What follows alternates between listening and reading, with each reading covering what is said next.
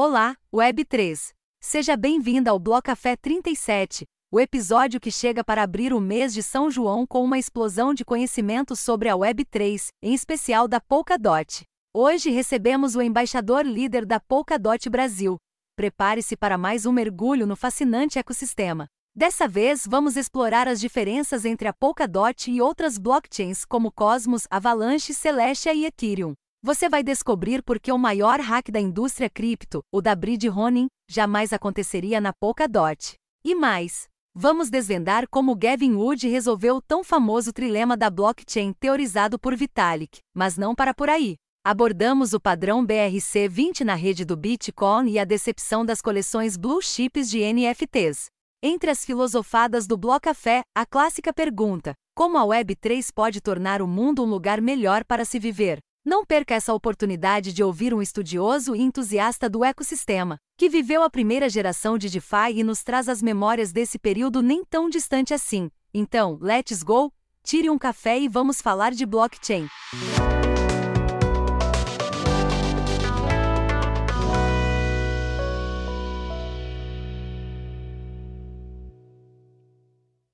Muito bem a todos que chegaram agora, eu sou o I Serials e esse é o Bloco Café, podcast Web3 que acredita que a informação é a ponte para a revolução. Aqui você vai mergulhar no universo da Web3, entender suas possibilidades e desafios e descobrir como ela pode revolucionar a sua vida digital. Com entrevistas exclusivas com builders, queremos compartilhar conhecimento e inspirar você a construir o futuro que deseja. Junte-se a nós nessa jornada e ouça os blocos na blockchain. Favorite o Blocafé no protocolo da Áudios e faça o mint dos nossos episódios sempre um dia antes de serem distribuídos na Web 2. Clique no link da descrição e experimente o Blocafé na Áudios. Bom, agora sim, vamos arrasando esse bloco. Está com a gente Luiz, o Luiz, o Luiz 5 também, né? É Luiz 5 ou Luiz, né? A grande pergunta que a primeira pessoa lê ali. Mas está aqui com a gente Luiz, ele grande companheiro aí de comunidade ali da Polkadot, já desde que a primeira vez que entrei lá, ele sempre foi muito solícito, então muito legal tá aqui com a gente hoje o Luiz, ele que agora é embaixador líder da Polkadot, comunidade BR, então, mais um, uma conquista aí nessa história, justíssima a passagem do bastão do Lauro Gripa para o Luiz, enfim. Eu já contei até um pouco da história do, do Luiz, mas Luiz, eu queria que você se apresentasse brevemente para quem não te conhece e contasse um pouco como é que o Luiz e as criptos se encontraram. Seja bem-vindo, Luiz. Obrigado, Ai. Valeu, um prazer estar aqui. Muito obrigado por ter convidado. Gosto muito do Bloco Café, gosto de escutar bastante. Mas sobre esse, esse nome, esse nickname que eu escolhi, na verdade foi quando eu estava criando uma identidade na, na carteira da Polkadot. Lá você pode escolher um nome, né? Como se fosse um... Em vez de usar aquele endereço cheio de códigos, você coloca um nome para facilitar as pessoas te acharem. Aí eu estava pensando no apelido, uma coisa simples e rápida. Luiz era muito genérico, porque podia ser qualquer Luiz. Aí eu pensei em substituir o, o S pelo número 5. Aí eu coloquei Luiz 5, Luiz, o 5 como se fosse o S.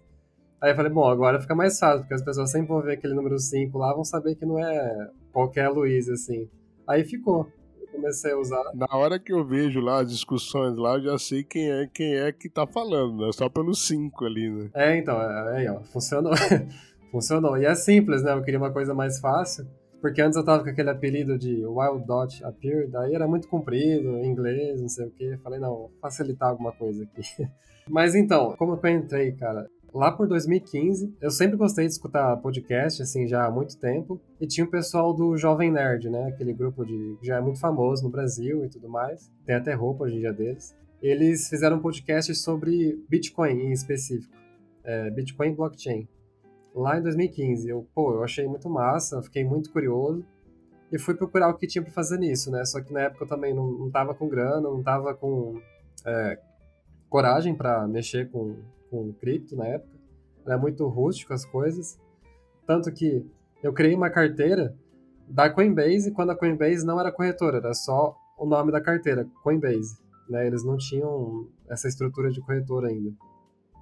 E comecei a. Eu criei ela para começar a clicar em links, que você clicava em umas imagens e tudo mais, para conseguir algumas 0,0000 frações de, de BTC. Eu fiquei fazendo isso por um bom tempo, para evitar ter que comprar. É, na época tinha Doge também para fazer isso, Dogecoin e tudo mais. Só que aí depois eu abandonei. Eu achei que não ia dar em nada, falei, ah, cansei desse negócio aqui, fazer outra coisa.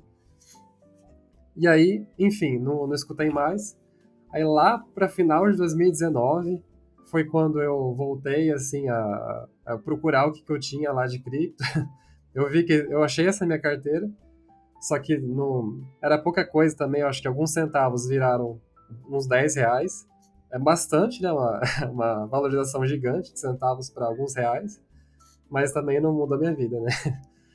É, enfim, aí foi quando eu comecei a, a estudar, foi perto do boom de, de, de DeFi, foi lá no boom de DeFi né, que veio em 2000, 2020, é, 2020, começo de 2020 foi quando eu comecei a explorar Ethereum e tudo mais, que aí eu vi o outro lado de cripto, né, o, o que, que poderia ser construído em cima disso, em vez de só uma, um meio de P2P, né, uma moeda P2P, que era o Bitcoin, que é muito legal, muito massa, mas foi com a Ethereum mesmo que eu comecei a vislumbrar assim, mais um futuro bem diferente do que eu imaginava, uma coisa bem mais revolucionária, assim. Pô, cara, eu, eu adoro quando vem pessoas aqui no Bloco Café que são OGs, cara, porque assim, mano, é, você é um OG, né, brother? Você pegou o primeiro summer, né, o primeiro verão do DeFi. Cara, gosto de fazer essa pergunta quando vem os OGs aqui. Qual é a diferença que você vê hoje do DeFi, do primeiro primeira geração do DeFi, para hoje em dia e para onde você acha que vai caminhar? No começo, realmente, foi quando começou o laboratório, né? Eu acho que ali em 2019, na verdade, antes de eu entrar, estava em desenvolvimento, muita coisa. Ethereum nasceu lá por 2015, 2016, né? E ficou anos é, sendo desenvolvidas coisas para chegar a ser é, entregue de verdade no final de 2019, ali no começo. É, e aí veio o DeFi Summer em 2020 e começou as aplicações de DEX, de empréstimo e tudo mais. Antes era tudo uma, um grande experimento, né? Hoje em dia a gente já fala que é primitiva, né? Porque é uma coisa básica que precisa ter para você conseguir construir novas coisas em cima. Cara, eu acho que essa é uma das coisas muito fodas assim de cripto que teve esse grande laboratório que as pessoas construíram diversos tipos de aplicação que já existia é, nas finanças tradicionais. E agora, cada vez mais, a gente avança nos, nos blocos de Lego, né? Agora, já estão já se falando de trazer, já estão usando, aliás, ativos do mundo real, tipo casa, é, e colocar na blockchain como um empréstimo. Assim, já está avançando o patamar da conversa para outro nível, já não é mais troca de token ali na, na Uniswap, já é uma coisa muito além, assim, cara. E eu acho que o avanço que a gente vai ver mesmo com o tempo é cada vez mais essa intersecção de mundo real com blockchain e evolução dos do mais dApps, mais coisas novas surgindo, mais produtos que não existem no mundo tradicional das finanças aparecendo em blockchain por ser específico, um caso de uso específico, alguma coisa assim. Eu acho que esse é o, é o caminho que a gente vai seguir. Vamos entrar aqui no assunto que eu quero mergulhar com você, que é a Polkadot, que é a tua praia. É, como é que você foi parar por lá? Por que, que você viu ali que a, era por ali que você queria se aprofundar? Quais foram as inovações que te levaram a estudar mais a Polkadot? Cara, então, né, depois que eu estava estudando Ethereum, a gente começou a ver, depois do DeFi Summer, né, aquele boom de aplicações, começaram a aparecer os gargalos, né, os primeiros gargalos de de preço de taxa, de rede ficar lenta e tudo mais. E aí nisso, já na metade de 2020, lá sei lá, para é, julho mais ou menos, eu comecei a procurar é, soluções de escalabilidade que estavam tentando ver essa questão de que de escalar para mais usuários, é, para milhões de usuários, uma coisa mais global assim, sem esses problemas de taxa e não sei o quê. E aí eu pesquisei Cardano, pesquisei, enfim, tudo que tinha lá, basicamente, de grande, assim, na época, que estava sendo desenvolvido, e caí em Polkadot também. Só que Polkadot foi a que realmente que me conquistou, porque eu achei a arquitetura dela muito avançada assim para época, sabe? Eu falei, cara, isso daqui realmente nenhuma estava fazendo. Hoje em dia tem algumas blockchains parecidas, mas na época era algo que nenhuma realmente estava fazendo assim. Eu, eu, percebi que o Ethereum ia demorar anos para conseguir chegar no, num patamar parecido. E, cara, foi, foi o que me conquistou, assim, essa arquitetura de parachains e, e parathreads, é, construir blockchain, é, já pensando no futuro de múltiplas blockchains e tudo mais, foi o que realmente me cativou na Polkadot. Até que ponto o, o Gavin Wood teve um pouco de participação nessa história, né? Porque você já conhecia o Gavin Wood lá na Ethereum, você já tinha já um entendimento de que a Ethereum estava longe. Conta um pouquinho pra gente o, esse efeito aí, a influência do Gavin Wood nessa tua pivotada? O Gavin Wood realmente ele trabalhou na, na, na Ethereum, né, como desenvolvedor.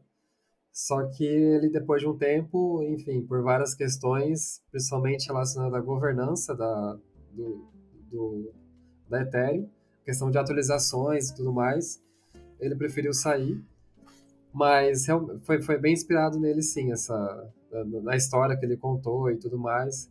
Na época eu já estava vendo que isso estava sendo um problema para Ethereum e eu via as soluções das outras equipes, inclusive é, achando lá nos, nos, nomes principais né, de cripto, das pessoas mais envolvidas assim na época, eu via a história do Gavin Wood lá, ele falando que ia demorar e tudo mais, e eu já tinha ouvido de outros desenvolvedores também falar que, cara, vai demorar, na época tava, ainda estava muito na história de the merge, né, que é juntar a rede antiga da Ethereum, que agora mergiu com a nova Beacon Chain, é, que antes era Proof of Work, agora é Proof of Stake, é, de que estava demorando, falei, cara, realmente já, eles já estão nisso, já era para ter sido uma atualização depois de um ano que lançou a Ethereum, lá para 2015, ou, ou seja, em 2016, e ainda não rolou.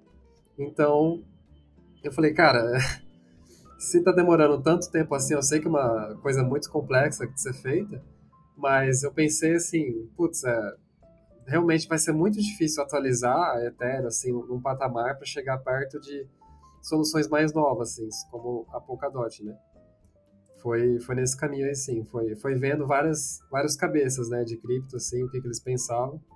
Eu acabei chegando nessa conclusão também. É, você recentemente fez um, um artigo que comparou a Avalanche, a Cosmos e a Celeste com a Polkadot. Um artigo fantástico, inclusive já vou sugerir para vocês lerem esse artigo. A gente com certeza vai promover isso na semana do podcast do Luiz.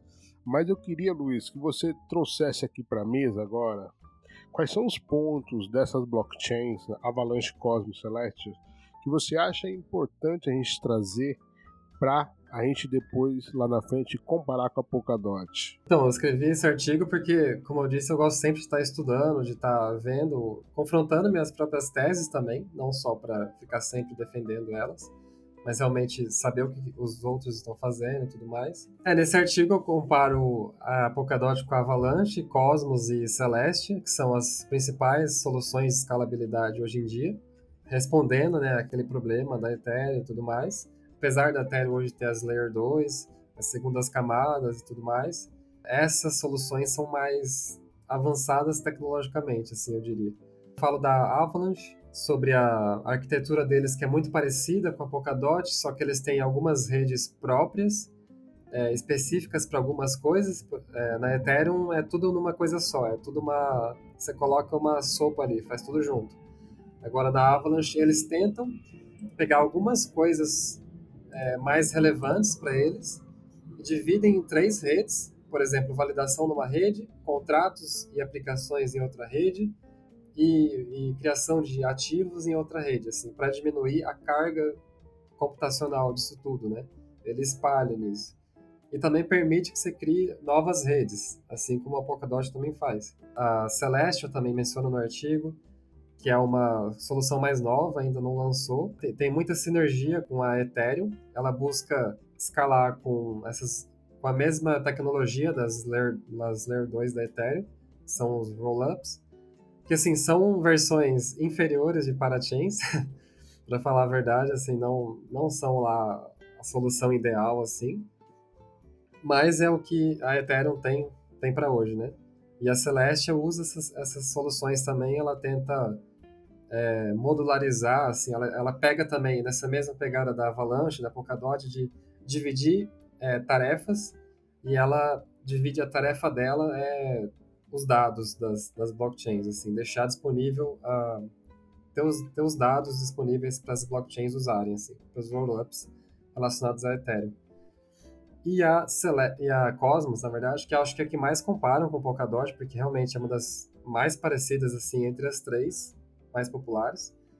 É, a Cosmos tem essa arquitetura de bom, basicamente assim criar blockchains diferentes. Assim, eles têm um kit de desenvolvimento lá para criar para criar blockchains. Aí tem o Cosmos Hub, que foi uma das primeiras que eles criaram com esse kit de desenvolvimento para criar blockchains. É, o Cosmos Hub não interage muito com as. Na verdade, interage quase nada com as, as zones, que são essas redes criadas com, com esse kit de desenvolvimento. É, só que essas zones são independentes, elas precisam dos próprios validadores, elas, enfim, elas operam de forma totalmente independente. Diferente da Polkadot, né? A Polkadot, ela, é, as parachains, elas operam junto com a relay chain da Polkadot. Elas compartilham da segurança de tudo que acontece ali na Polkadot, não precisam ter os próprios validadores e tudo mais. É, a, a Polkadot tira muita carga assim da, do desenvolvimento de novas aplicações, né? É muito mais fácil, assim, muito mais prático para as aplicações serem para-chain comparado a ser uma zona, ser uma, um subnet, por exemplo porque o serviço da Polkadot já é muito bom assim para eles. Eles é, o serviço de segurança, o serviço de interoperabilidade também, que é outra coisa muito importante, que todas essas aplicações que eu citei, com exceção da Celestia, que ainda não é muito claro, tem, mas o da, o da Cosmos e o da Polkadot são os que estão mais bem desenvolvidos atualmente. Mas um resumão aí é isso. A Cosmo é a mais parecida um pouco com a Polkadot de, de você ter ali os, os é, plug and play praticamente, né? Se você conecta ali e tal. Só que tem a questão da segurança, né, cara? Traz um pouquinho dessa diferença entre a Polkadot, a validação da Polkadot e a validação da Cosmos. Bom, a validação na Polkadot acontece das parachains acontece através dos validadores da própria Polkadot a partir do momento que eles que os projetos é, se conectam à, à Polkadot, eles compartilham dos validadores da própria Polkadot. A única coisa que que é um intermédio assim entre parachain e validadores da Polkadot são collators.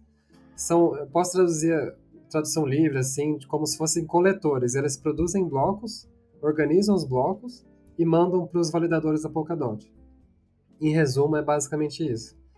É, e ali todas, ou seja, todas as parachains estão no mesmo nível de segurança é, que a Polkadot. Então é uma segurança bem elevada, é uma carga de, de financeira que tem isso é muito grande assim.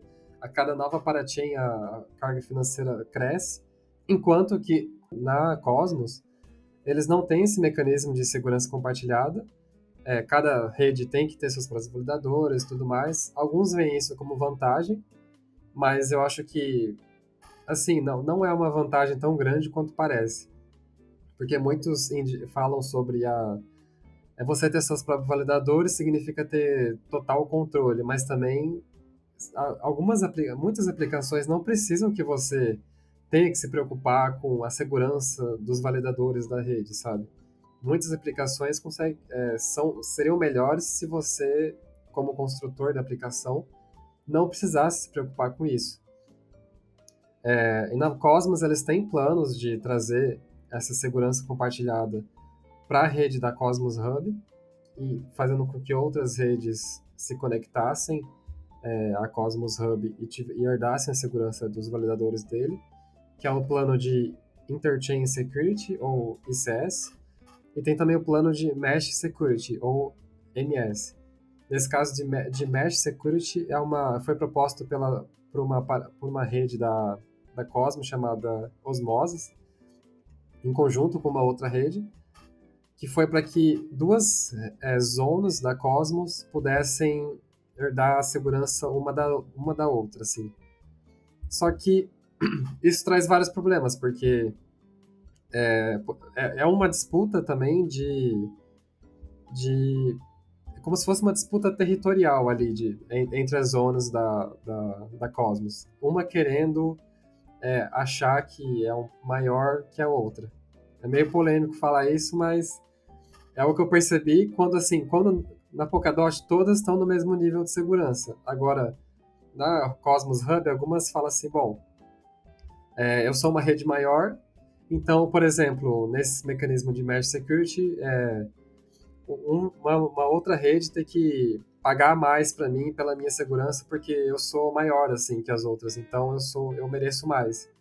Tem esse tem esse tipo de discussão rolando é, acontece quando não estão todos na mesma aba, né? Assim, eles não estão todos na mesma linha, então às vezes tem essas discussões de, de um se achar mais relevante que o outro e tudo mais, ou falar, ah, não quero segurança dos validadores da Cosmos, porque a minha já é maior, não sei o quê. Tem umas polêmicas assim que rolam lá no ecossistema deles, mas em geral, a maior diferença é essa, assim, na Polkadot você já tem, por padrão, ao se conectar nela, as parachains já podem se comunicar entre si e ainda todas as parachains você tem garantido que ela está assegurada pela pela Polkadot. No caso, por exemplo, da Cosmos, é, às vezes uma rede pode estar tá usando esse Mesh Security aí, então ela está assegurada por uma outra rede que não é a mesma mesma carga potencial é, da Cosmos Hub. Aí depois tem uma outra rede que está conectada na Cosmos Hub que só está sendo assegurada pela Cosmos Hub. Assim, é meio bagunçado né, o plano futuro da, da Cosmos, mas é interessante também. É um, é um experimento interessante que eles querem fazer. Eu acho que todo mundo que gosta da Polkadot acaba gostando um pouco da Cosmos também, porque são modelos bem parecidos ali, assim, se entende até como irmãs, né? Sim, cara, sim. Eu gosto muito do, do que eles fazem ali, eu só a arquitetura atual é bem clara, assim, eu só fico com dúvida sobre a arquitetura deles seguir em frente, assim, porque segurança compartilhada é uma coisa bem difícil de ser feita. Tem que ter um acordo mútuo, assim, entre as partes envolvidas. E aí, você acabou já puxando uma pergunta que estava lá na frente, mas eu vou trazer ela agora porque acho que você é, jogou a bola para cima, que é a questão da segurança. Cara, eu aqui nos meus estudos aqui, cheguei numa conclusão, tipo, se a Ronin fosse uma parachain da Polkadot, o hack de mais de 600 milhões de dólares jamais teria sido acontecido. E assim, quando eu cheguei nessa ideia, eu falei assim, pô, cara, nós estamos falando do maior hack da história da criptografia, jamais teria acontecido na Polkadot. Tipo assim, ou seja, a, a solução que ela traz para o setor, para a indústria, né? É, Luiz, você concorda com essa minha viagem? E assim, conta pra gente por que, que a estrutura da Polkadot, a validação, ela garante a segurança das nossas transações, enfim, por que, que a Polkadot é um ambiente mais seguro de se estar? Não, com certeza, assim, o que você falou tá completamente certo. É, se, for, se a Ronin fosse uma parachain conectada à Polkadot, isso não teria sido um problema. O time não teria que ter tido desenvolvido uma ponte conectada com a Ethereum, não ia ter que desenvolver é, programas de bug bounty né, para achar erros de código e tudo mais, porque eles tiveram que fazer praticamente do zero né, o código. É, e aí teve a, abertura ali que alguém achou, achou essa, essa brecha e conseguiu fazer o, o hack da Ronin, né, o famoso hack da Ronin. Na Polkadot, é, essa ponte entre ativos já estaria já estaria segurada ali pela pela Polkadot. Inclusive, se eles quisessem usar outros ativos, existe uma parachain da Polkadot exclusiva para ativos. Então, eles poderiam usar o mecanismo de cross-chain da Polkadot, né, que você consegue mandar saldo de uma rede para outra, é, que é nativo, é construído pelo time da Polkadot já desde que foi criada essa ideia, já testada e tudo mais. É como se fosse uma ponte, só que mais evoluída, porque está tudo lá no ecossistema da Polkadot, tudo desenvolvido com o mesmo, é, mesmo ecossistema já e anos de trabalho. poderiam ter usado essa parachain já para colocar os ativos lá e tudo mais. É, enfim, não teria que ter tido todo esse trabalho de construir uma, uma ponte só para uma coisa tão específica, ainda com uma vulnerabilidade que poderia ter acabado com o projeto, né? No final das contas também, eles tiveram que construir a ponte porque eles tiveram que sair da Ethereum, só que eles precisavam dos ativos da Ethereum é, para mandar lá os, os Axes, né, os bichinhos, as NFTs. Enfim, uma, um monte de problema que, assim, se tivesse uma, um mecanismo de mensagem segura entre essas duas redes, entre a Ronin e a Ethereum, teria se resolvido muito mais fácil, como tem hoje entre parachains e entre parachain e a Polkadot, né? Tem essas, essas, duas, essas duas vias de mensagens seguras, assim, que eles conseguem trocar, é, troca de ativo, troca de NFT também, sem nenhum problema. Então, sim, não teria, esse hack não teria acontecido. Cara, uma outra pergunta, assim, que me ocorreu aqui agora e que eu sempre faço, e não é sempre que eu sei responder, e eu acho que eu vou fazer ela aqui agora para você, que é o seguinte: como é que a Polkadot, como é que a Polkadot resolveu o trilema da blockchain postulado por Vitalik Buterin? Ah, essa é boa. Bom, falar do, qual que é o trilema, né? Tem o trilema, né, de três pontas de segurança, escalabilidade, descentralização. É, e a Polkadot, o que, que ela faz é focar em uma coisa só, que é a segurança. É, ela, ela foca todos os seus esforços em prover segurança, em ser uma blockchain com muitos validadores, ser uma blockchain é, extremamente robusta em termos de código, é, código aberto, muito bem auditado. A Kusama também faz parte dessa, de toda essa segurança, porque primeiro os códigos passam pela. Primeiro, primeiro é construído o código, passa pela testnet, depois vai para para Kusama, que é um ambiente real. Então, se tiver problema, alguém vai explorar. Eles vão tentar achar brecha, porque vai ter benefício nisso, não é uma testnet. E depois passa por uma editoria muito grande e aí entra na Polkadot, código novo. Então, assim, são várias etapas de segurança.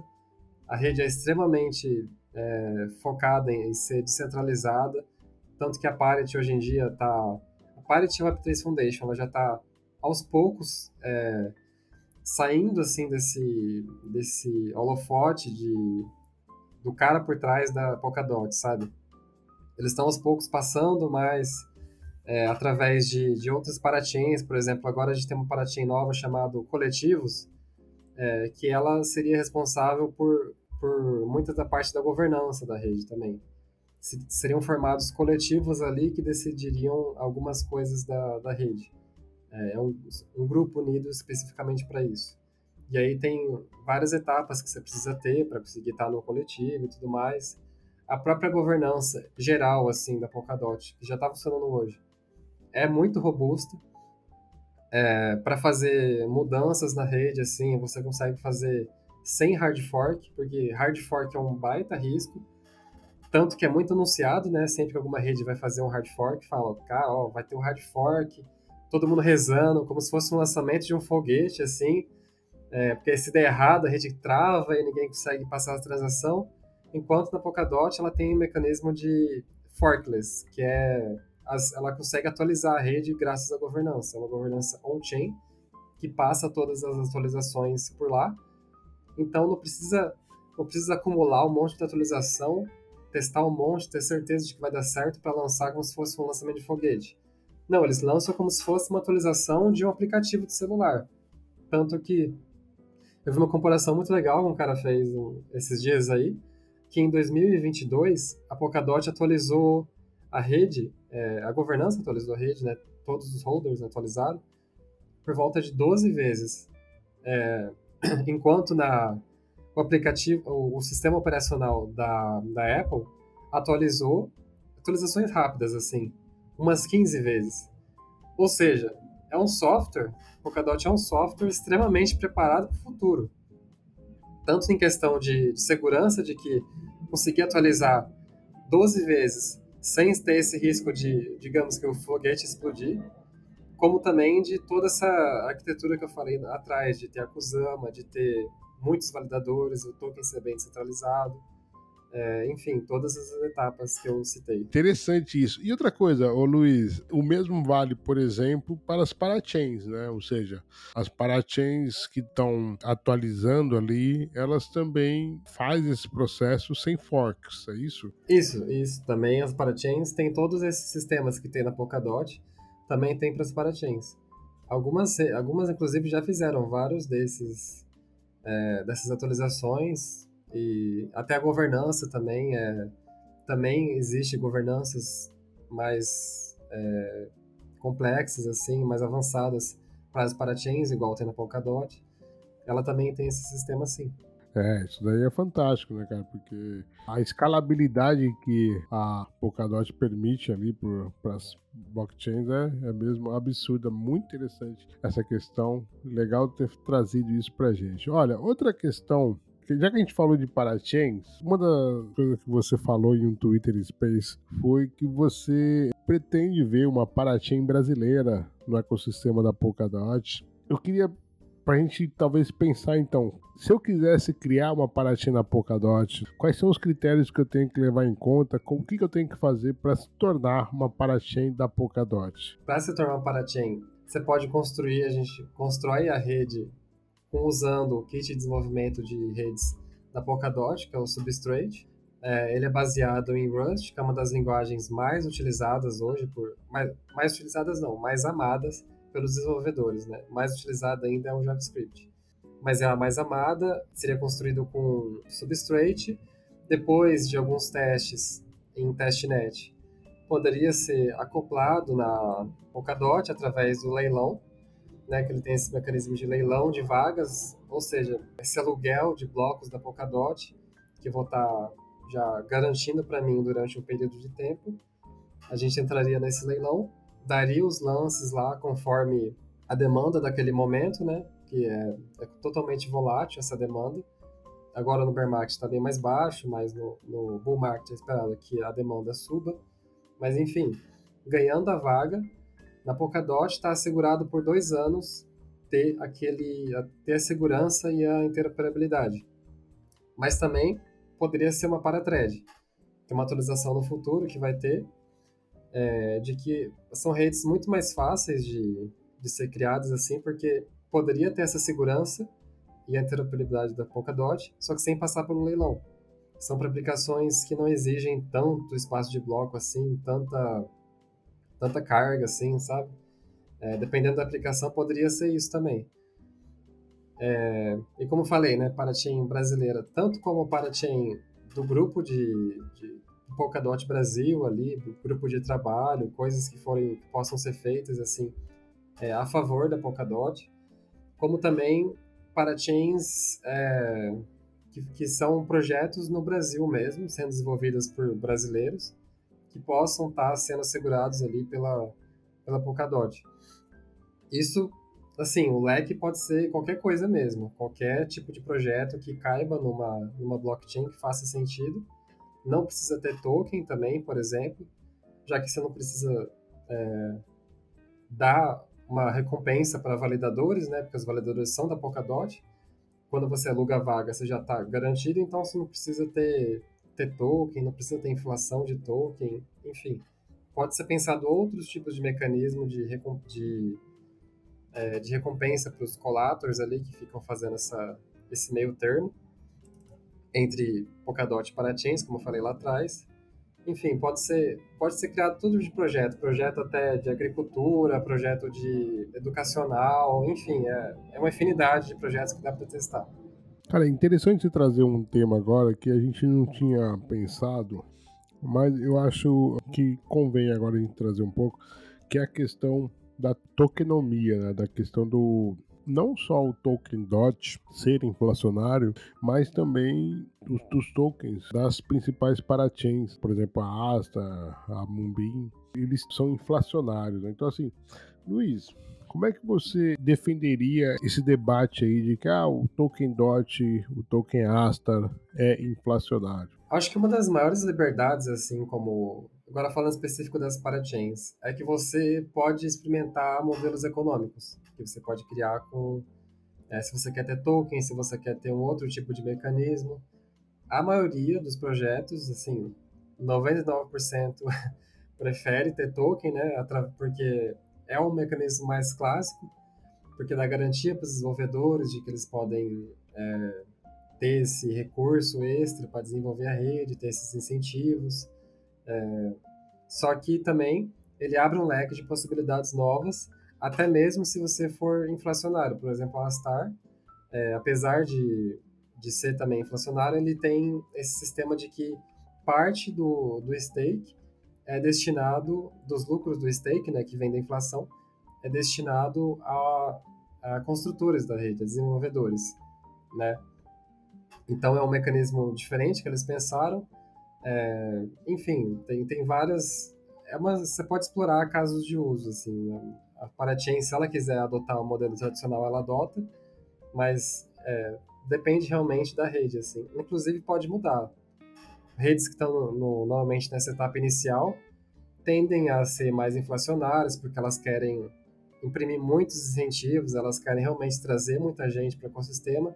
Então, ser inflacionário é uma boa coisa no começo, mas depois é bom que isso vá sendo reduzido, que é um plano da Polkadot também, é, diminuir a inflação aos poucos, conforme o passar do tempo, igual aconteceu com o Ethereum. Né, Ethereum já foi muito mais inflacionário do que é hoje, assim, hoje quase não é, né, às vezes. Mas é um, é um bom plano, assim, para um começo de rede, assim, é, você ter esses incentivos eu acho interessante. Mas é, dá para explorar outras técnicas também, mas quem explora isso tem vantagens. Ah, e um ponto que você falou de como isso é mesmo permitível, a mudança, né? O Sota Watanabe recentemente Twitter justamente colocando a questão de que eles irão repensar a questão da inflação do token Astar, né? Então é bem interessante isso, né? E, e também o Lauro Gripa trouxe no episódio, inclusive pessoal, queria até uh, fazer um parênteses aqui que a gente já deu um mergulho profundo no ecossistema Polkadot com o episódio do Lauro Gripa, o bloco 28, tá? Então, se você não ouviu, fica o convite para você que está interessado em conhecer um pouco mais do ecossistema Polkadot. Foi um mergulho maravilhoso. Aliás, estar acompanhado do Lauro é maravilhoso e também tá, estamos aqui agora com o Luiz, que também é muito bom. Bom, fica aqui o convite. Ô, Luiz, a gente já deu aqui um mergulhão irado aqui também, né? Mas agora olhando para o futuro, o que, que você imagina a Polkadot em termos de desenvolvimento e adoção? Só um adendo aí sobre o Lauro também. Pô, o cara realmente é foda. tá aí há três anos já, é, criou a comunidade, né? Fundou a Polkadot Brasil, é, enfim, ajudou ela a crescer e ainda ajuda, ainda tá muito ativo cara é, cara é foda mesmo. Não, é, eu tenho que concordar. Mas tá, sobre o, o futuro da Polkadot. Cara, eu acho que assim, é, para médio prazo, assim, pro final do ano, as parathreads, que é uma atualização que vai vir, que está sendo muito esperada, que é, são essas que eu mencionei atrás, são essas redes mais flexíveis, que você não precisa passar pelo leilão para conseguir ter a segurança e a interoperabilidade da Polkadot. É, isso vai desbloquear muito valor, assim, é, muitos projetos, eu sei que eles acabam não entrando na Polkadot porque acham complexo esse mecanismo de leilão, né? Achavam caro antes, mas hoje não é tão caro. Hoje, na verdade, nem é caro mesmo. É muito mais barato do que você ter uma rede em outras aplicações. Mas, é, em questão de facilidade, sim, é, tem essa complexidade extra, sim. Mas você não precisa ter os validadores, enfim. É... Agora, as parathreads vai tornar isso tudo muito mais fácil. Eu acho que vai ser um, um pode tornar um grande boom aí de novas, novas aplicações que estavam só esperando esse mecanismo mais fácil tudo mais para entrar na Polkadot é, e ter todos os benefícios dela, né? Nesse mecanismo de pague enquanto usa, eles não, não vão leiloar esse espaço de blocos de dois anos, igual é no leilão, mas eles vão estar tá pagando ali é, de forma recorrente conforme o uso da rede, né? Inclusive, essas parathreads elas podem ser descartáveis. Você pode criar uma parathread para um projeto de NFT que você quer mintar. É, você minta, depois você joga para alguma rede, por exemplo, umas NFTs que você criou, joga para StateMind.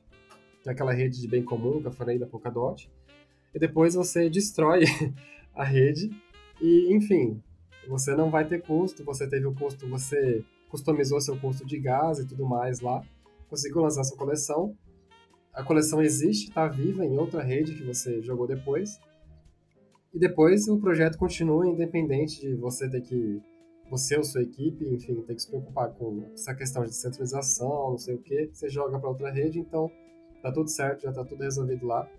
É um caso de uso talvez não tão comentado assim, mas é interessante. É, e para o futuro também, mais para mais parachains, assim, é, tem esse limite inicial de 100 parachains, mas é só um limite é, de segurança, meio que uma trava de segurança para depois começar a abrir mais e tal para chegar até. Hoje em dia se discute um limite de 10 mil, né? 10 mil parachains. É, então é muita rede, assim. No mercado hoje tem o quê? Tem 15 mil moedas, 15 mil tokens. Então, ter 10 mil parachains é um negócio bem absurdo, assim. É coisa de décadas, eu acho, para chegar nisso.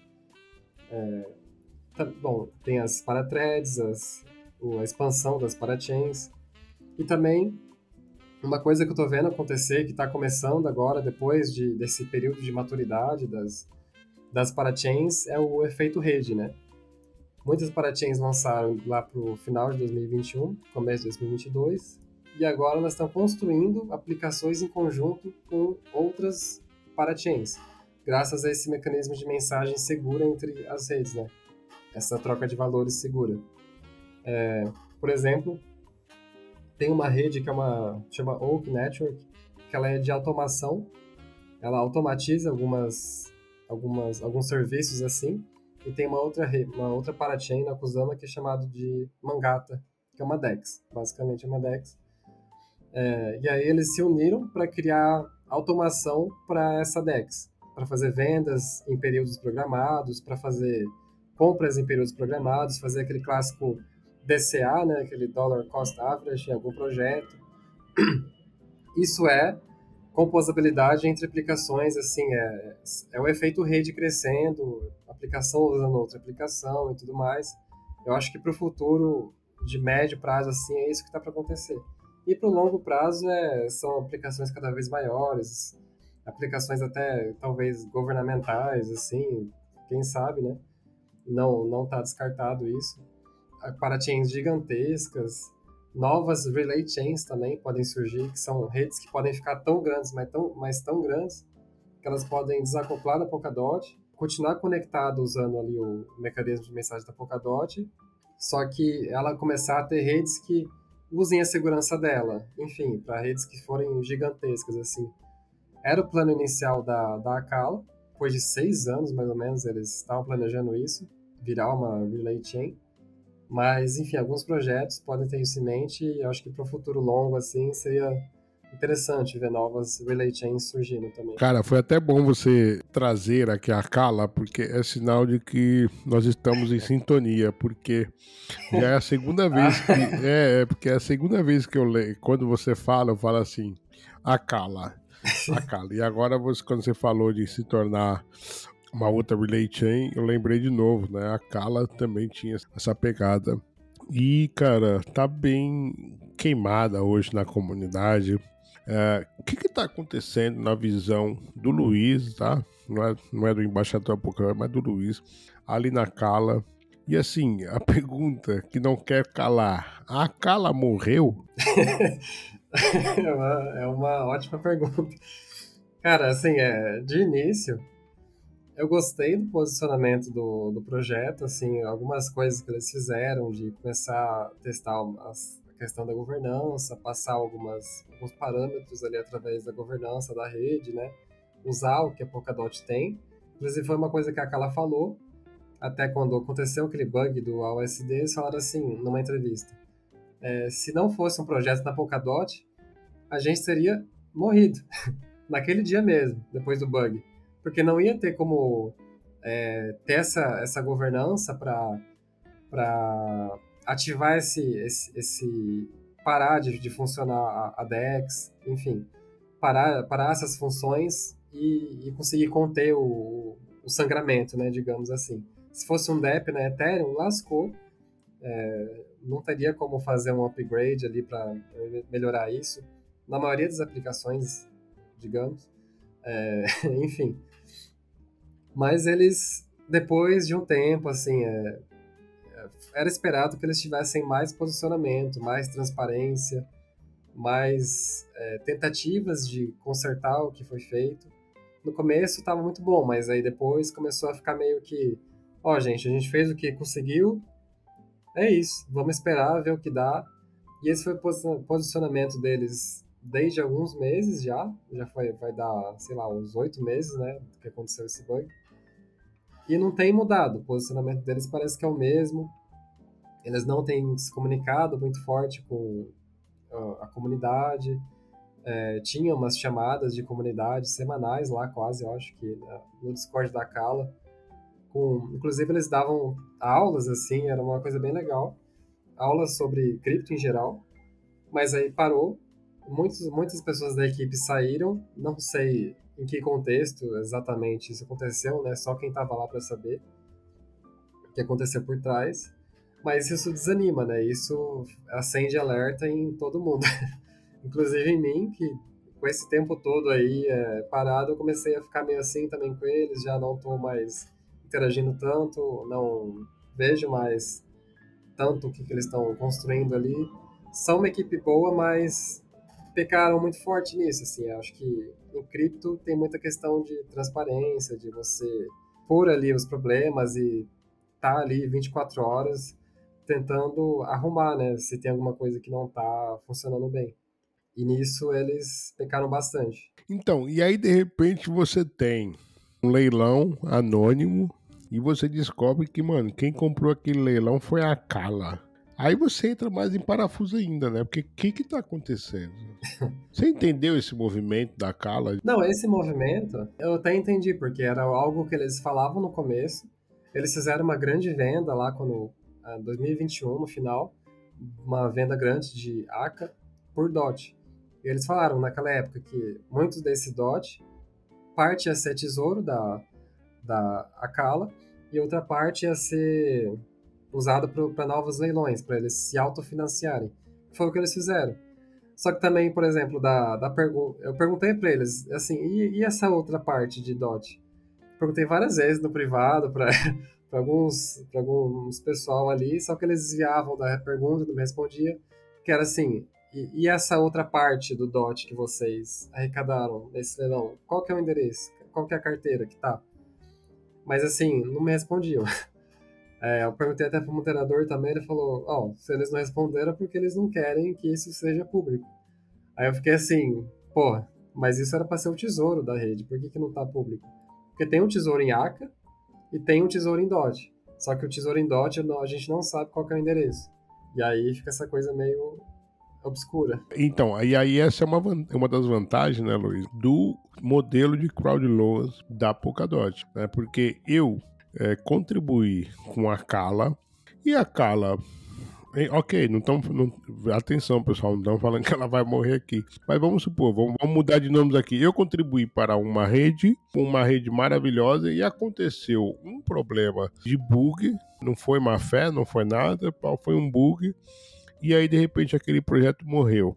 Se fosse um ICO, você teria perdido o seu dinheiro como é o sistema da, da crowdloan da Polkadot, você, ele permite que você invista num projeto inicial, mas depois de dois anos você tem, você tem o teu investimento de volta. É um risco menor para quem está querendo apostar em projetos que estão nascendo, que estão querendo experimentar, que é o caso da Cala e, todo, e toda a paratinha da Polkadot, né, cara? Então isso eu acho mesmo muito maneiro. Eu acho que projetos podem acabar cada vez mais se autofinanciando, projetos que já estão há, há um bom tempo no, no, na Polkadot, mas para novos projetos é uma coisa legal ainda. É, ainda é um tempo grande assim, né? Isso ainda isso, tá, isso pode mudar, inclusive esses negócios de ser dois anos pode mudar para um ano, se a governança quiser é, que troque, porque dependendo do momento pode não ser bom travar por dois anos, né? Aquele aquele saldo. Mas você também tá salvo de qualquer problema, porque seu DOT tá lá, bonitinho, salvo, sossegado, só só tá volátil quanto a valorização e desvalorização. E aí eu até quero já puxar uma thread sua também, muito boa, que tem opções de você participar desse ecossistema no crowdloan e ao mesmo tempo estar líquido. Eu, cara, você fez recentemente uma, uma thread na Polkadot, não, os teus projetos que estão te deixando bullish na Polkadot versão 2023. Meu irmão, traz um desses aí para nós. Qual é a menina dos teus olhos aí nesse ecossistema de Paraty da Polkadot? Cara, acho que nem a novidade, assim, o, dos, do que eu mais gosto, assim, não é uma parachain. Já, é, inclusive, é um projeto que pode estar em várias parachains, que inclusive agora está indo para para Moonbeam, no mercado deles, que é a Remark. Já é um projeto velho, conhecido, acho que de muitos aí da, do ecossistema da Polkadot, que é esse projeto que é, ao mesmo tempo, eles têm o mercado de NFT, que é um dos maiores do ecossistema da Polkadot, que estava até então exclusivamente na Kusama, mas agora estão trazendo para Moonbeam também. Eu acho que vai ser um grande boom de NFTs lá. Tava faltando um mercado grande assim lá, sabe, para trazer essa essa esse interesse assim das pessoas movimentarem lá, criarem é, projetos grandes de NFT. Inclusive eles podem estar, eles vão estar no futuro na Astar também é, com esse mercado.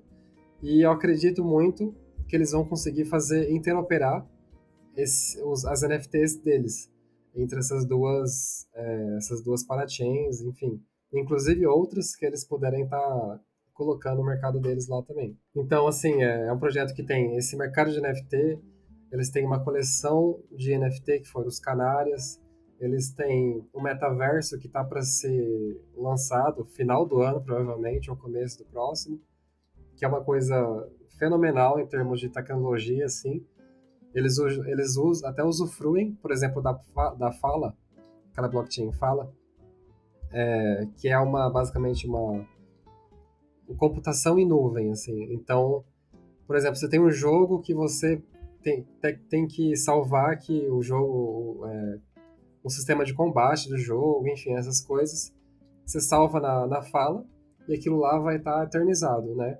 Não tem esse negócio de o metaverso deles cair porque o servidor parou de funcionar e eles não querem mais gastar dinheiro com isso.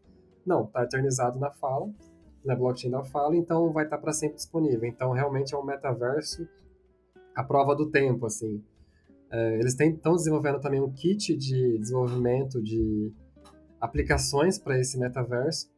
E assim, vai ser, eu acho que vai ser um negócio gigante, assim, para o ecossistema todo da, da Polkadot. Estou bem empolgado com, com, essa, com a Remark.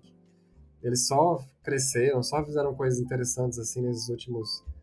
É, acho que eles já têm dois anos mais ou menos. O token deles também é bem interessante, né? Não vou, vou entrar muito em especulação aqui, mas tem características muito interessantes assim para valorização, digamos. É, e eu citei nessa thread também né, outras parachains, é, quer dizer, parachains, né? Porque essa remark não é parachain. Mas é porque eu gosto muito realmente de NFT e a Remark tem esse foco grande em, NFTs, né? Então é basicamente assim é isso. Gosto muito de outros parachains, uso bastante é HydraDX, que é uma DEX chain, né, uma rede inteira feita para ser DEX, que você consegue usar, por exemplo, DOT como gás. Isso é uma das vantagens do kit de desenvolvimento de redes do, da Polkadot. Você pode colocar essa função de usar outros ativos como gás, não precisa ser só é, o ativo da rede. E, enfim, tem, é, tem o sistema de Omnipool deles, que eu gosto bastante. Enfim, tem várias parachains que eu acho legal, assim. Mas se eu tivesse que falar de um projeto só do ecossistema, eu diria Remark mesmo, que é o que eu mais gosto, mais acompanho. E engraçado que já é a segunda vez que você vai puxar uma pergunta lá na frente. eu sei que você gosta muito de NFTs. O que está acontecendo, Luiz, na tua visão, com as coleções PFPs, blue chips de NFTs que a gente tem visto, Doodle não querendo ser mais Web3, a Moonbirds rachada, enfim, como é que você está vendo essa questão das coleções blue chips de NFTs, ô Luiz? Cara, é muito legal isso porque vou, daqui a pouco eu vou até citar um negócio que você postou esses dias. É, mas eu acho que é simplesmente os, as mazelas de desenvolver, um projeto Web3, né? Que é, acho que você postou a citação de alguém, eu não lembro exatamente o nome, que era de que na Web 2 a entrega do produto é a etapa final, mas na Web 3 é o dia 1, né? E, cara, é isso que, eles, que estão acontecendo. São projetos que tipo, entraram muito nessa onda de, cara, vamos lançar uma coleção que vai fazer isso, isso, aquilo. Só que aí o tempo vai passando, os caras têm que pensar em coisas novas, em desenvolver, desenvolver, desenvolver, é, crescer com coisas diferentes e tudo mais, cada vez maiores, entregando valores para os holders e tudo mais. E nisso, algumas decisões são polêmicas, né? Eles acabam tendo que fazer é, algumas coisas que dividem a comunidade. Alguma, por exemplo, os doodles, né? Que eles, eles foram para Flow. Isso deixou muita gente meio, meio assim, mas, enfim, são, começaram a rolar decisões de negócios, né? Tipo, BC lançou aquele jogo lá de... Você tinha que ficar procurar a chave lá do no rabo do macaco. Que tudo, depois todo mundo viu que foi uma cópia de um jogo antigo que já existia, só que deram uma repaginada, porque, cara, eles querem entregar coisas para os holders ficarem felizes. E se a equipe do projeto não construiu o projeto com essa visão de longo prazo, e principalmente eu acho que é de, é, de, de criar assim, uma verdadeira DAO para que os membros do projeto tomem posse disso no futuro, que eu acho que é uma das vantagens de Web3, que você consegue dar essa custódia de gerenciamento do projeto para os holders. Se eles não têm isso muito bem planejado para o futuro, essa etapa de descentralização, vira realmente uma marca que tem que entregar ali é, valor constante para o holder, né? Então, é uma coisa que, que surgem situações complicadas aí. É, que eu acho que é esse momento de que muitas coleções já lançaram há um bom tempo, já estão no mercado faz tempo, e agora estão nesse dilema aí de como que a gente vai crescer, né? Como que a gente vai continuar criando coisas novas. Então, surgem essas, essas coisas aí. Uma das coisas que você tem falado também bastante, e é uma, um projeto teu na Polkadot Brasil, é questão da comunidade. Vocês recentemente abriram um, um Discord, um servidor de Discord próprio para Polkadot Brasil. Teve ali um free mint ali, né, dos primeiros 50 membros. Enfim, bem interessante. Cara, como é que você está pensando aí, né, nesse, nessa tua viagem aí como embaixador líder da Polkadot Brasil, como é que você está pensando trabalhar a comunidade nesse período aí? O que, que você espera aí para os próximos meses? É, boa. Essa abertura do Discord era uma coisa que estava na, na lista ali de afazeres da nossa comunidade há um bom tempo, mas por várias razões foi, foi sendo deixado para fazer depois. Mas aí agora a gente agilizou lá para conseguir, não foi um esforço só meu, teve outras pessoas inclusas lá para fazer uma coisa mais interessante, mais interessante assim para a comunidade, para que já tenha ali todos os conteúdos que a gente estava produzindo já, que são sendo produzidos, né? tem canal de conteúdos e tudo mais. É um ambiente que a gente sempre se encontra ali para conversar nas salas ali, tanto que isso acaba sendo melhor que o Telegram, né? E também para se eventualmente o Telegram fechar por, é, por algum motivo aqui da justiça brasileira, tem a opção de usar o Discord, né? É um plano que a gente tem agora, que a gente lançou como proposta para o Tesouro da Polkadot. Uma, a gente lançou lá uma discussão de uma proposta de começar a trazer uma gamificação de onboard de novos usuários. Que seria basicamente a gente criar uma coleção de PFP, só que é uma coleção de avatares que demonstram a sua jornada de evolução de conhecimento na Polkadot. É uma coisa que a gente está finalizando já.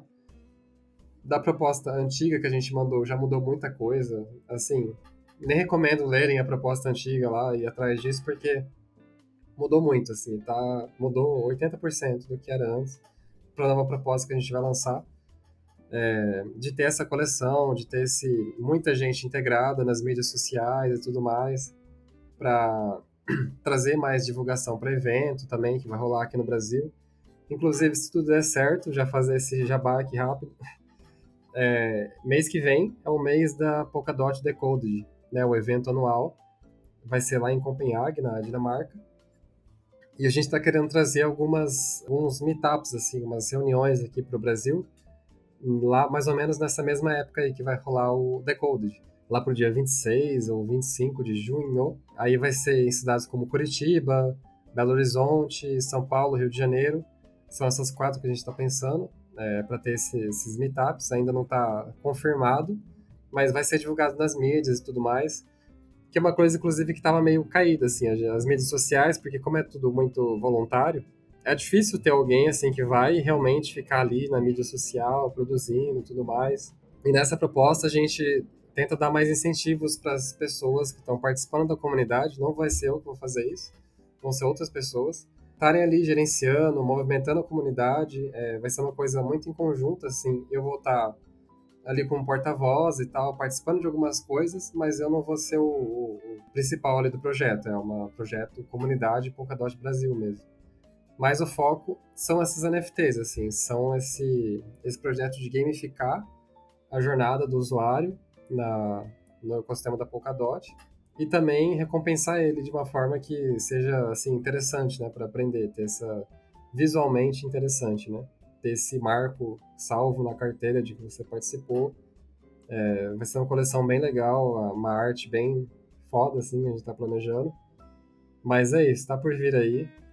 A gente vai mandar lá no Tesouro, anunciar na, nas mídias sociais e para o futuro crescer mais a comunidade, assim, realmente expandir, ajudar as pessoas a entrarem mais fácil no ecossistema e tudo mais.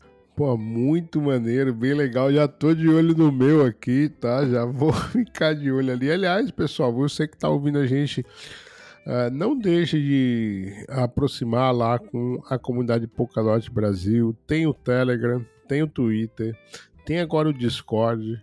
Tá? Então a gente vai deixar todos os links, claro, na descrição para você aproveitar ao máximo aí e ficar por dentro aí, né? Claro, desse NFTs, evidentemente que precisa passar lá na governança da Polkadot, isso é bem interessante, todo mundo tem voto, mas bem, bem bullish aí, muito maneiro, Tamo aí e claro, pelo Boa Café também aqui a gente também vai manter você informado aí pelas, pelo, principalmente pelo Twitter. Bom, tocando o barco aqui e é, saindo um pouco do ecossistema Polkadot, né, como um respiro aí para a gente começar a finalizar aqui por aqui, Luiz.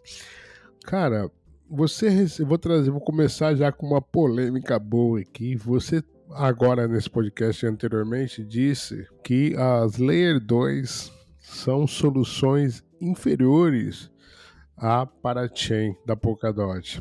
E o catalão, recentemente aqui no Bloco Café também, uh, disse que a, a, Ethereum tem que se contentar com ser uma rede de validação de segurança e jogar todas as suas apps para as soluções de segunda camada.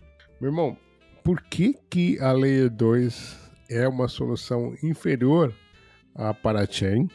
que você falou aqui agora. E dois, é, você concorda que o futuro da Ethereum vai ser algo muito próximo com o modelo da Polkadot? É polêmico. É bem polêmico. É polêmico, é polêmico, eu falei. Porque, olha, é, vendo assim, através da história do que foi montado pela Ethereum, no final das contas, o que a gente está vendo é um mega pivô de é, direção da rede Ethereum, né? Mega pivô de desenvolvimento, assim. Para que, que foi criada a Ethereum? Ela foi criada para ser um mega, uma mega rede que ia suportar aplicações, ia ser um computador do mundo, assim, que ia processar tudo que é tipo de DEP, tudo que é tipo de aplicação, você ia poder jogar no Ethereum, ia estar tá tudo rolando lá. Só que aí não deu certo pela questão da escalabilidade. É algo que tem a ver com o trilema, né, de que você não consegue ter os, os três, descentralização, é, enfim, aqueles três que a gente falou. É, só que eles sacrificaram escalabilidade para ter é, essa segurança e centralização. Só que agora eles estão sofrendo os problemas disso. E mudar não é algo fácil, né? Como a gente viu. Existiu uma tentativa da, da equipe de transformar a rede Proof of Work, quando foi lançada da Ethereum, para Proof of Stake. é, logo no ano seguinte do lançamento da Ethereum. Não deu certo, e a gente está aqui, sei lá, sete, oito anos depois que funcionou. que realmente esse plano foi é, realizado, assim. Deu certo e tudo mais, muito bom, só que demorou muito, assim. Enfim, é, a, a Ethereum tem vários problemas, assim, que não é coisa rápida de ser desenvolvido, e agora essa solução de escalar ela ficou muito mais por conta das equipes de Layer 2 do que da própria Ethereum, dela ser modular, enfim, começar a desenvolver outros, uma outra outra visão assim. Só que a gente tem um problema de interesses, né? Muitas, muitos desenvolvedores já antigos da Ethereum, muita, muita gente que é, já está na Ethereum há muito tempo, eles querem continuar usando a Ethereum, eles confiam muito na Ethereum, eles não largam o osso da Ethereum Layer 1. É, eles não confiam em times, por exemplo, da, da Layer 2, de várias Layer 2, eles gostam e tudo mais. Tem, tem inclusive problemas de, de que, como não estava no roadmap da, da Ethereum é, ter Layer 2 como escalabilidade, eles não desenvolveram ferramentas para que isso fosse feito de forma adequada. Então tem vários problemas ali, por exemplo, uma Layer 2 não conversa com outra Layer 2 de forma segura, tem que ser uma ponte terceirizada de fulano, ciclano, é, inclusive, a Layer 2 não conversa nem direito com a Layer 1. Cada projeto tem que desenvolver sua própria ponte ali entre Layer 1 e Layer 2. É uma solução é, individual para cada um, não, tem, não é padronizado. Isso gera vários problemas, mas são mais seguras do que essas pontes entre Layer 2, assim. Pelo menos tem esse nível a mais de segurança, né? Outro tipo de ponte mas ainda assim mostra que não foi feito para isso, sabe? A Ethereum realmente não foi feita para isso, ela foi feita para funcionar sendo uma coisa só. Todas as aplicações ali dentro. E agora a gente vê esse mega monstro sendo formado aí de Layer 2, por exemplo, uma coisa que a gente observa aqui, Layer 2, nenhuma é especializada em alguma coisa. É, é, todas as Layer 2 que a gente tem hoje, com exceção de uma, mas que migrou já para uma coisa mais genérica, são genéricas, assim, são redes de contrato. Todas as Layer 2 são redes de contrato, porque elas não conseguem conversar uma com as outras, então não tem como ela ser especializada em alguma coisa, porque ela precisa de fun outras funções que as outras redes não vão poder oferecer para ela, porque não tem comunicação segura é, e padronizada entre as Layer 2. Então, ela tem que ser genérica e ela tem que escalar em forma de Layer 3. Cair ela a Layer 2 vai ter várias aplicações sendo construídas, que é o que está acontecendo agora. Várias Layer 2, tipo Arbitrum, tem agora o projeto de desenvolva a sua própria rede é, da Arbitrum, conectada na Arbitrum, chamada Orbits. E aí depois a, a Optimism tem a deles. É, enfim, é, a ZK Sync entrou também, tipo Hyperchains, não sei o quê. A, a Lens, a Lens protocolo vai é, também. Então, Anúncio, anúncio, a Mocossi, a solução de terceira camada. Então, é, eles têm que, eles têm que acabar indo para soluções. É, projetos que querem crescer muito, acaba tendo que ter mais controle do, do que está acontecendo ali na rede, né? É difícil você crescer muito assim, estando dentro de uma camada, de uma rede genérica, assim. É, porque você está submetido às regras daquela rede. Mas enfim, é, a arquitetura da Ethereum tá essa bagunça aí hoje, assim, de, tá por conta das Layer 2, enfim. Aí tem gente, o que, eu quero dizer com isso? Tem gente na Layer 1, na camada 1, que não sai da camada 1 nem se apontar uma arma na cabeça.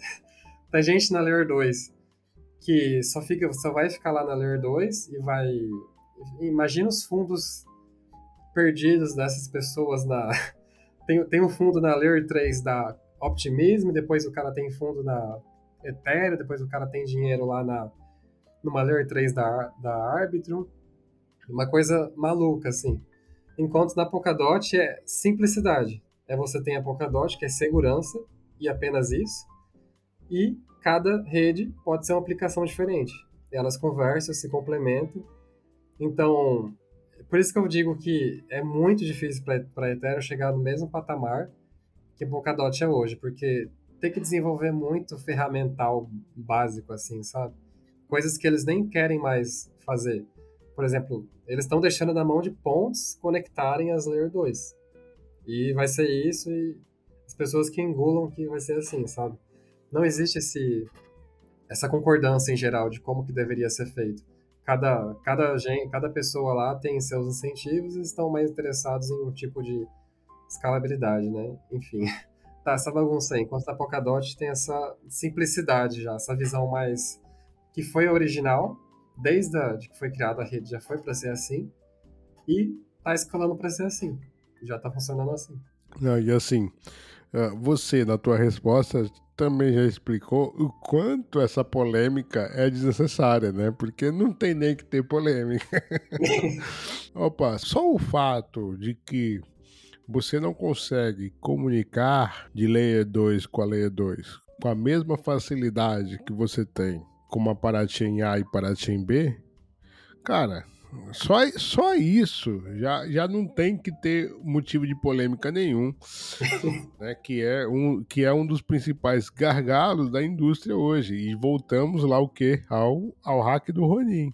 O maior hack da história foi uma bridge, foi uma que se fosse na Polkadot não aconteceria.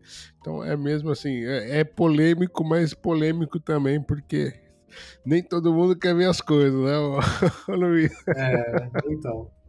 Assim, existe um prêmio, né, em desenvolver na Ethereum. A gente entende isso. Existe um todo um ecossistema lá que movimenta milhões, que está já bem estabelecido, e muitos não querem é, ter o risco de escolher uma solução diferente e vai ali no que está certo já. Vão gastar muito, vão gastar muito, mas os caras já estão ok com isso.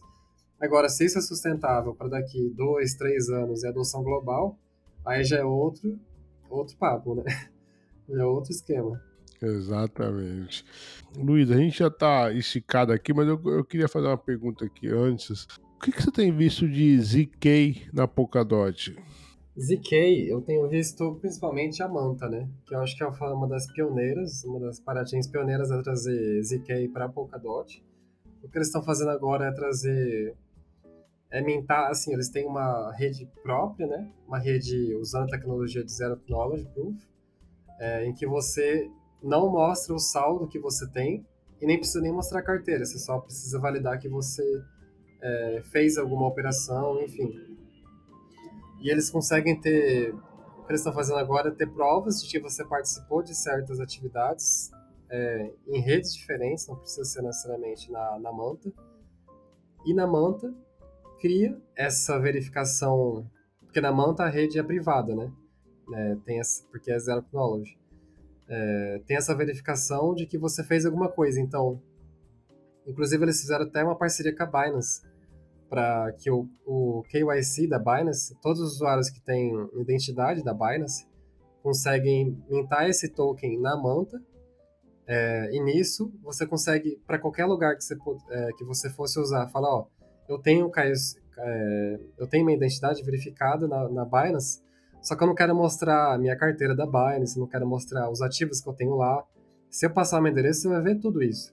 Então, ó, eu tenho esse selo aqui da Manta, que só foi possível ter graças à minha identidade real.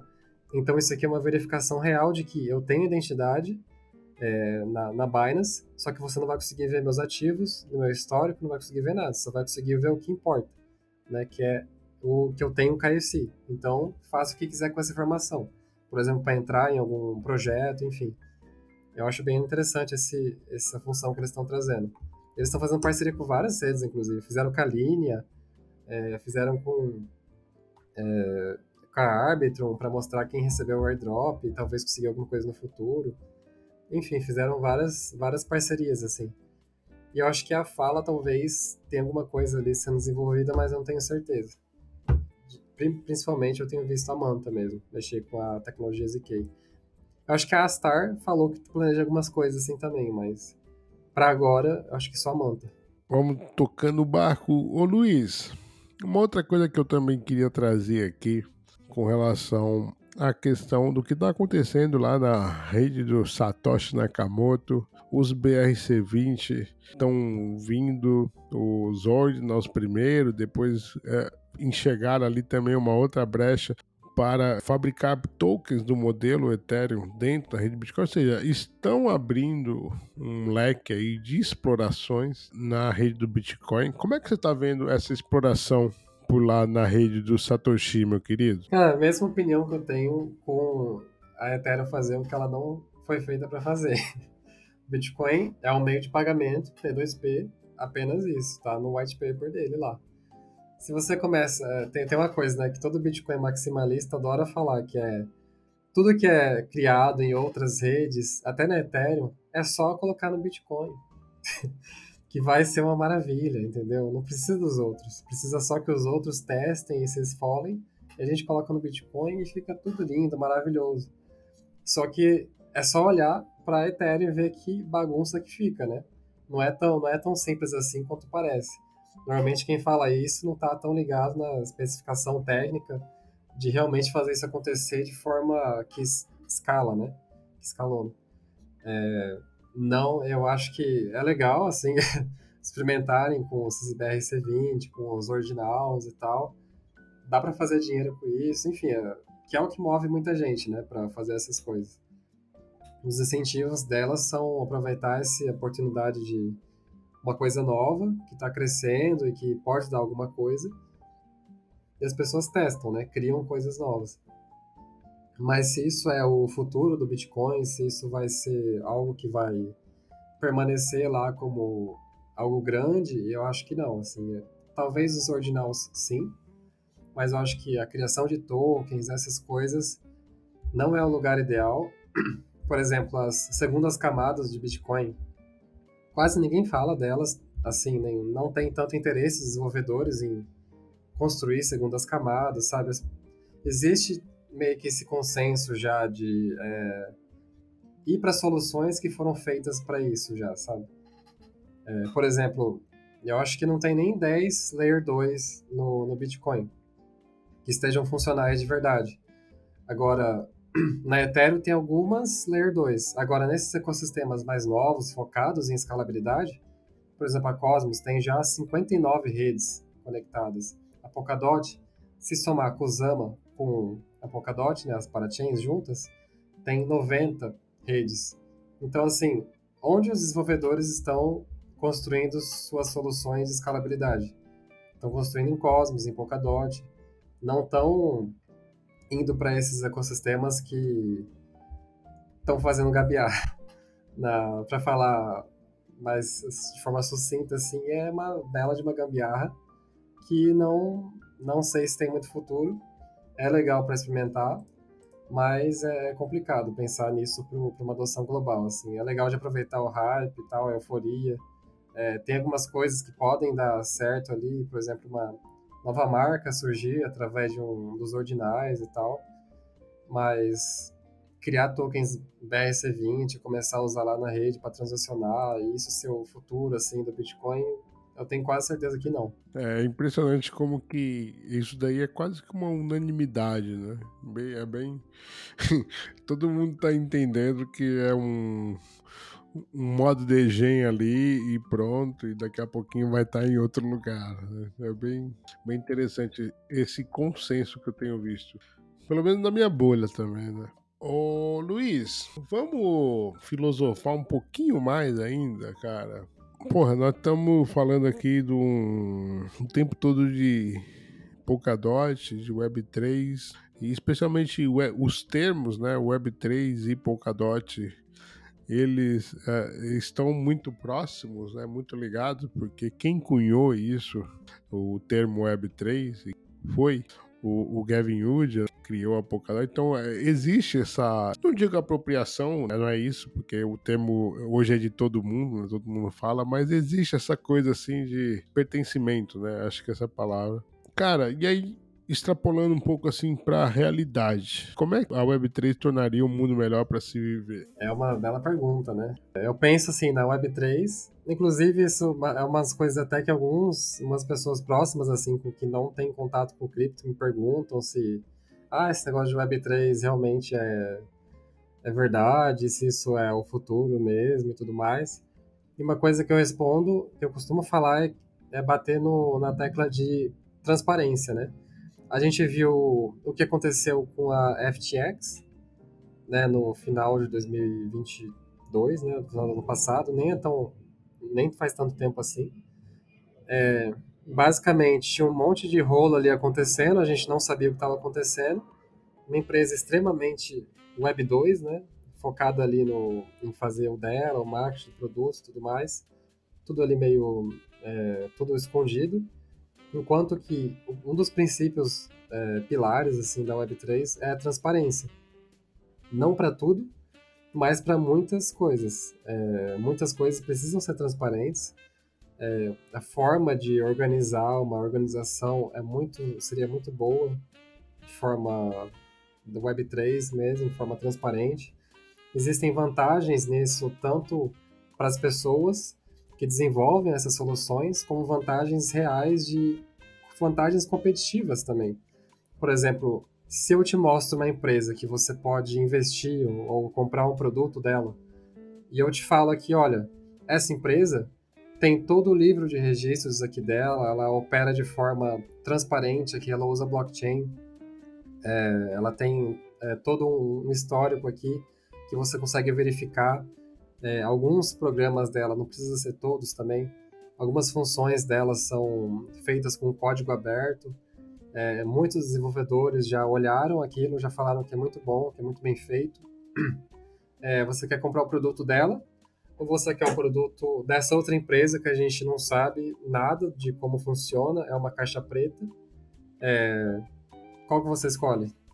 Você provavelmente vai escolher assim, olha, me parece mais confiável esse outro projeto aí, que é tudo transparente, que as pessoas é, conseguem verificar e, e conseguem confiar a partir disso, da, dessa verificação. Então é uma vantagem competitiva também é, de mercado assim para as empresas aderirem a esse movimento, que eu acho que está acontecendo muito assim. Muitas empresas estão começando a olhar para isso, não só para a parte especulativa disso, para ganhar dinheiro com isso, mas como novas formas de organização também. A Polkadot é uma, por exemplo, uma grande DAO. Isso que é uma das coisas que me atraiu muito para ela. Ela é uma grande organização em que os holders de DOT têm total poder sobre as decisões da rede, é, eles têm total poder sobre tudo que é feito ali na, na governança, eles podem, inclusive uma coisa polêmica que surgiu é, da Polkadot, foi que um saldo foi perdido de, um, de uma equipe que recebeu um financiamento através do tesouro da Polkadot, uma equipe da Ucrânia, bem no começo da guerra. E eles fugiram para outro, outro país lá da Europa. E na, na, confusão lá, enfim, dos bombardeios, eles não, não pegaram, eles perderam a carteira, a carteira que tinha os fundos do financiamento de um projeto deles. E aí governa, o, um holder, algum grupo de holders lá falou assim: e se a gente transferisse esse saldo de volta para para para Polkadot, para o tesouro? Aí tem uma função no Tesouro que faz isso. Para muita gente isso pode ser assustador, mas eles tentaram, eles tentaram até comover a comunidade para recuperar esses fundos para o Tesouro, só que é, é, tão bem estruturado ali essa, essa organização, assim, tiveram, foi um debate gigantesco, um debate ético e tudo mais, sobre o que fazer sobre isso, sobre esses fundos. Só um detalhe, que a equipe já ganhou um novo financiamento, então realmente não precisava ser feito nada com esses fundos. Mas as pessoas quiseram conversar sobre isso, colocar isso à tona, assim, o que poderia ser feito. É, transferido de volta para o tesouro ou deixa isso quieto, porque vai ser uma repercussão negativa e ninguém quer se envolver com isso. No final das contas, o projeto não passou, apesar de que a maioria das pessoas votou sim. Só que a governança da Polkadot, para impedir que tenham engraçadinhos tentando fazer bagunça, por exemplo, essa função de transferir entre carteiras, forçar isso, precisa de um voto gigante da maioria, né? Então, assim, para conseguir mudar a Polkadot, é, a gente precisa se organizar como pessoa, assim, como envolvido com holder e tudo mais, imensamente com o ecossistema. A gente precisa realmente conseguir alcançar unanimidade em certas decisões para a rede. Isso cria é, uma cultura realmente bem benéfica para Polkadot, porque as decisões não são decisões de minoria, são as decisões grandes, né? São, vão ser decisões de maioria. Então, não tem aquela coisa de seis desenvolvedores, cinco desenvolvedores escolher assim, ah, acho que é melhor fazer isso aqui e tudo mais, vai. Não, é uma decisão realmente da maioria da rede para o futuro dela. É, é, como se a gente realmente estivesse decidindo o futuro da organização Polkadot, assim.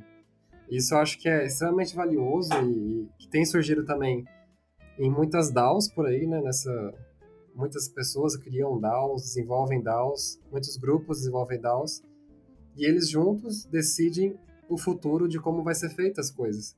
Então acho que essas duas coisas, transparência. Até porque se você é um novo integrante de uma DAO, por exemplo, você precisa ter transparência do histórico dela, do que foi feito e tudo mais, para conseguir tomar decisões é, olhando para o futuro, né? E também essa parte de tomar decisões em conjunto, que eu acho que é uma das coisas mais valiosas da Web3, que é esse, essa questão de comunidade que ela gera, esse sentimento de pertencimento a comunidades, e a transparência para conseguir agir de forma legítima, defendendo os direitos, cada um defendendo o que acha correto, assim, e a, votação da maioria, né? Realmente trazer democracia para as blockchains. Acho que são coisas extremamente valiosas da, da Web3. Brother, a última pergunta aqui que eu trago sempre, que é uma continuação da primeira. Por que, que você ainda está em cripto? Cara, principalmente pelos valores, assim. Porque meramente especulação, eu acho que eu teria saído no bear market, né? Como muitas pessoas fazem. E só voltaria depois quando tivesse nas notícias de novo.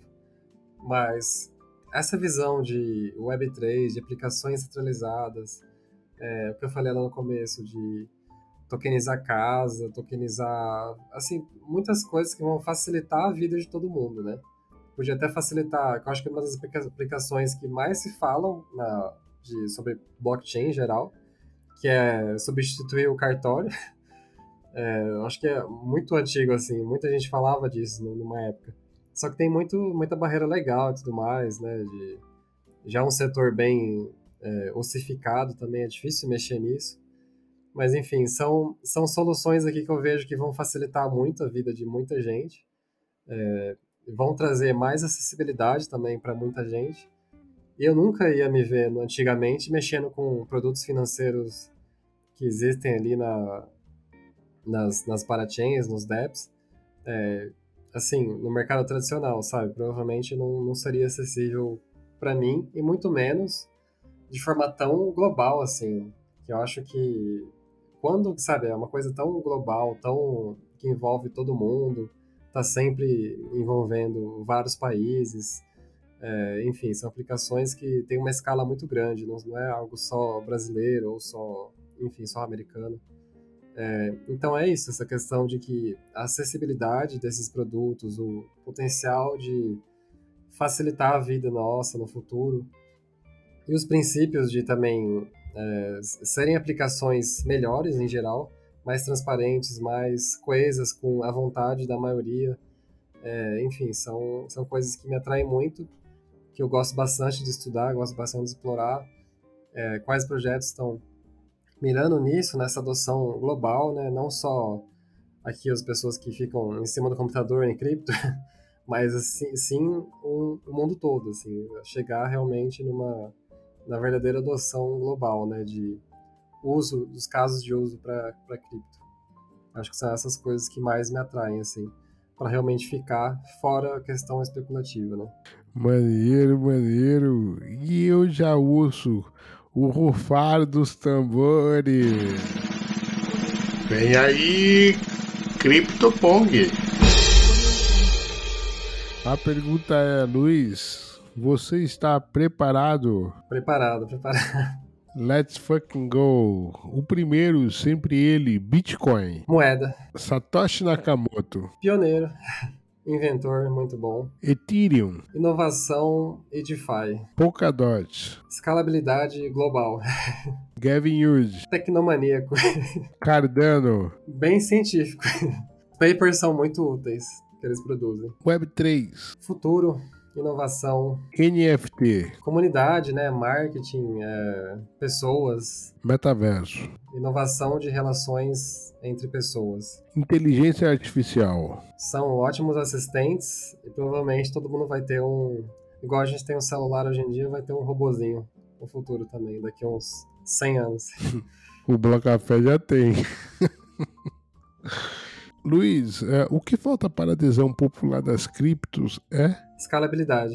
Não é escalável ainda. E acessível, né? Ao mesmo tempo. Você tem alguma blockchain preferida?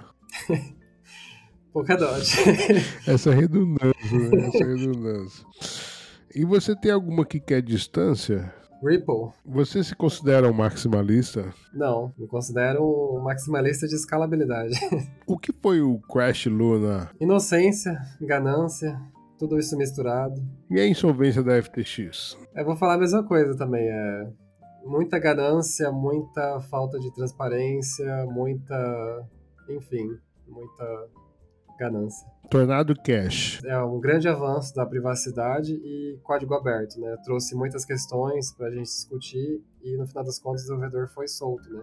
É um marco histórico. Ethereum, flipa Bitcoin? Flipa, eu acho que flipa. Polkadot Brasil. Comunidade calonável. Luiz. Entusiasta de blockchain, de relações Web3. Luiz, o que é cripto? É uma forma de incentivar a Web3 a acontecer. Então é isso, comunidade. Com uma forma de incentivar a Web3 a acontecer, chegamos ao fim desse bloco. Eu queria agradecer, Luiz, por essa agradabilíssima conversa, um papo maneiraço. Acho que a gente falou bastante coisa aqui sobre o Polkadot, sobre o ecossistema, enfim, muito bacana. Eu queria desejar, desde já, um sucesso para o novo desafio aí como líder da Polkadot brasileira. Conte sempre, não só com o AI, mas também com o Bloco Café para eh, espalhar a palavra, sabe que tem aqui um braço amigo. Portanto, eu queria então pedir que você encaminhasse para as considerações finais e, claro, contasse para nossa comunidade qual é o melhor jeito de te encontrar nas redes sociais, Luiz.